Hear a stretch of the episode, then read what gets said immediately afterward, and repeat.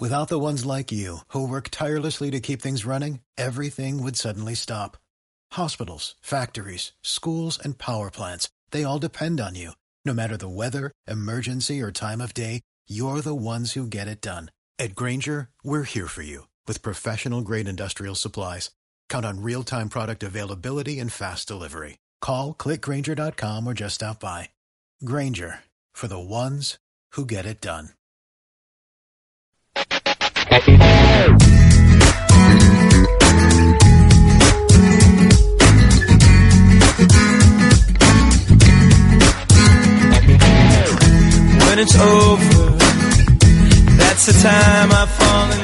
A todos suena esta canción, Sugar Ray When It's Over, y es del año 2001, del que vamos a hablar eh, ahora mismo, de los Arizona Diamondbacks 2001 que dieron la, la gran sorpresa a toda la Major League Baseball para ganar esas series mundiales frente a los New York Yankees que venían de ganar muchísimas. Eran sus quintas series mundiales en seis años, llevaban ganando tres años seguidos eh, y bueno, fue un poco la caída de- del imperio. He invitado a Axel Andrés para contar eh, esta caída de los Yankees, que a los dos nos va, nos va a gustar hablarlo. ¿Qué tal, Axel?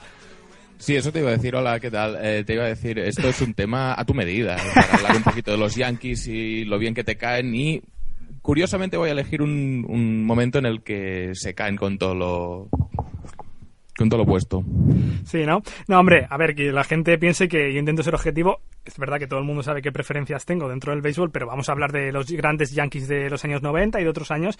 Haremos un monotemático también, que los aficionados de los Yankees no, no se enfaden. Estos Ari- Arizona Diamondbacks que están en su cuarto año de existencia y que, bueno, eh, ganaron la, la Liga Nacional Oeste con el mismo balance que los San Francisco Giants, aquellos Giants de Barry Bonds, que al año siguiente llegarían a las series mundiales. Los Dodgers quedaron a seis partidos y un equipo de los Diamondbacks que se basaba, Axel, en tres pilares. Kurt Schilling, Randy Johnson y Luis González, los dos primeros pitchers. El segundo tuvo 57 home runs aquel año.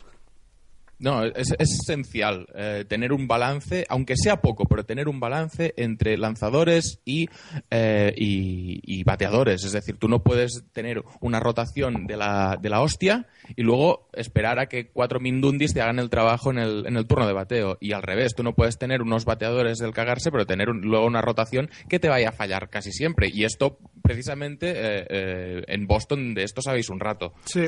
Los Diamondbacks son el perfecto ejemplo de lo que estás contando. Schilling y Randy Johnson, que eh, acumularon entre los dos 43 victorias. Luis González, que se fue a los 57 home runs. Y ese Randy Johnson, que como ya sabéis es Hall of Fame desde este año, The Big Unit, como le llamaban, con esa cara afilada, ¿no? Que parece esa cara de, de- de paleto de interior con, Sí, con perdón. Sacado de una película del oeste, o, o- o de, directamente del oeste en el siglo XIX. Sí, sí, Todos totalmente. debían ser así, más o menos. Sí, sí, y con ese, digamos que esa figura de, de granjero raquítico, pero con un brazo impresionante. Es que si me tuvieras que definir cómo es un jugador de béisbol prototípico, si no es Randy Johnson, se le parece muchísimo. Sí, sí, completamente. Eh, Randy Johnson, que ese año en un partido hizo 20 strikeouts, empatando el récord de la Major League, sonaba de esta manera. The number 20 here tonight. 2-2 to Castro. Randy Johnson has tied the major league record for strikeouts in a nine-inning game. 20 for the big unit. 20 para The Big Unit, que solo ocurrió dos veces más en la historia. Impresionante, 20 strikeouts en un partido. Esto ocurrió ya en mayo. Eh, luego la temporada acabó con eh, 90 victorias, 92 victorias para los Diamondbacks. Se plantaron en los, divisionales frente a los Cardinals. Ganaron en cinco partidos con un hit walk-off de Tony Womack.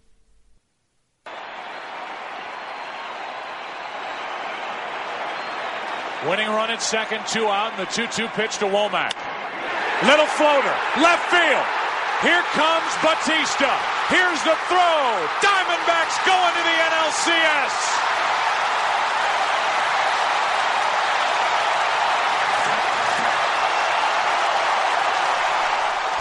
Eléctrica eh, los aficionados eléctricos, los aficionados de los Diamondbacks que ese año vivieron un año increíble. Ahora vamos a, a ir un poquito más adelante.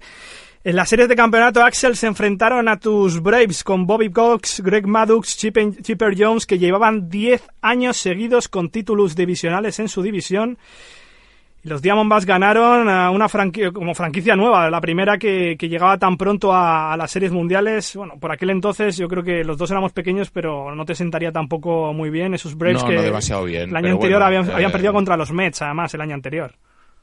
No, la verdad es que no sentó demasiado bien, pero bueno, son, son esas cosas que, que, tampoco son muy, muy evitables. Es decir, eh, a veces te toca ganar, a veces te toca perder. Esos Braves, la verdad es que eh, no tenían un super gen ganador, era un muy buen equipo, no tenían un super gen ganador y uno casi se iba acostumbrando a estos, aunque estas fue de, las primeras quizá, pero uno, uno se iba acostumbrando a esas cosas casi. Sí, bueno, pues ganaron cuatro años antes la... sí, pero ganaron una vez a pesar de tener en principio un equipazo, ¿sabes? Sí, sí. Sí, solo pudieron ganar una, aquellos eh, Braves de Bobby Cox en toda esa época ganadora, el equipo de, de Georgia.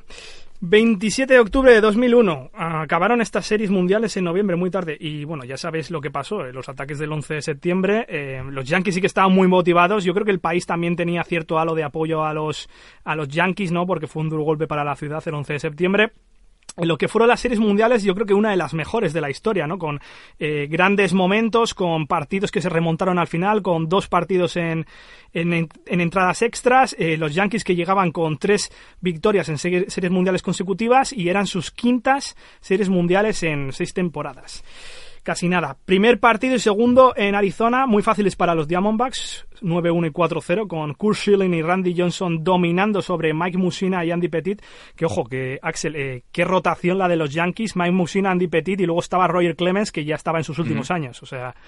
No, pero, es lo que decíamos, es decir, eh, para una temporada regular quizás necesitas más eh, apoyo por, el por parte del resto de rotación, pero para unos playoffs que al mejor de cinco quizá no, pero al mejor de siete, sabes que te van a lanzar dos, eh, esos dos pitchers tan buenos que tienes, te van a lanzar dos veces cada uno.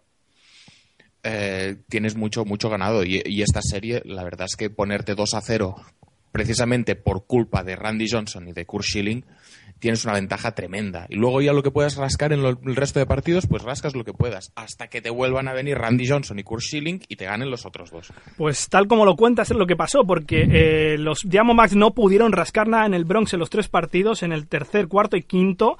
Victorias épicas para los Yankees, ahí eh, es donde estaba el espíritu de, yo creo, de la ciudad de Nueva York aquellos días. En el tercer 2-1 para los Yankees.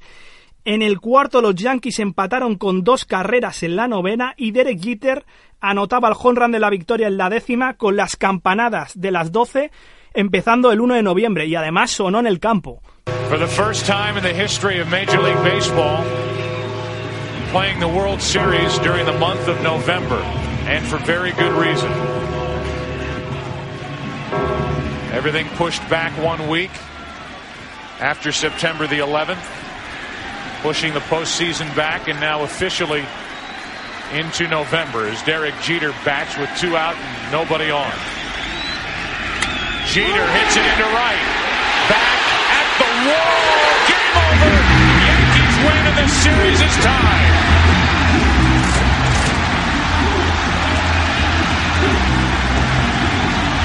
A Jeter Axel se le empezó a conocer como Mr. November después de este home run que dio la victoria el empate las series para los Yankees. Ocurrió lo mismo en el quinto partido, remontaron eh, los Yankees al final y ganaron en la decimosegunda llevándose un 3-2.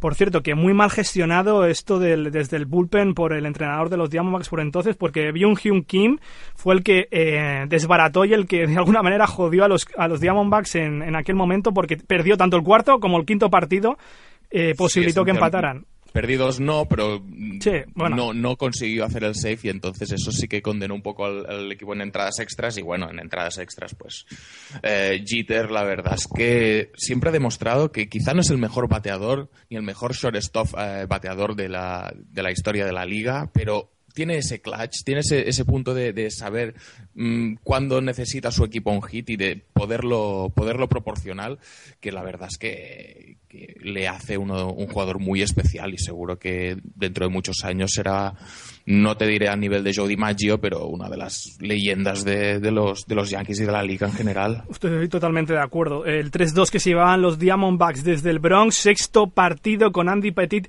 cediendo ocho carreras en la tercera, Parizón 15-2 para Arizona. Es que da la sensación de que este partido ya no querían ni jugarlo. Sí. Es decir, juega Randy Johnson, pues mira, es que me da igual. Jugó Randy me da igual Johnson. porque lo voy a perder igual, ¿no? Pues ya está. Sí, sí. Bueno, es que Randy Johnson se llevó un 2-0 desde de esas series mundiales y también se le atribuyó estadísticamente el tercero, porque el tercero, el 4 de noviembre de 2001, en el desierto de Arizona, una auténtica batalla, salía Kurt Schilling contra Roger Clemens.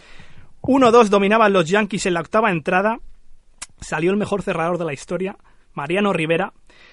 Primer hit de Tony Womack que faltaba el partido a dos en la novena entrada y posteriormente con las bases cargadas Luis González con el cuchillo entre los dientes impulsaba la carrera de la victoria en las World Series para los Arizona Diamondbacks. The chance of a lifetime for Luis Gonzalez. 2-2, bottom of the ninth. Game seven of the World Series. Bases loaded. Center field. The Diamondbacks are world champions.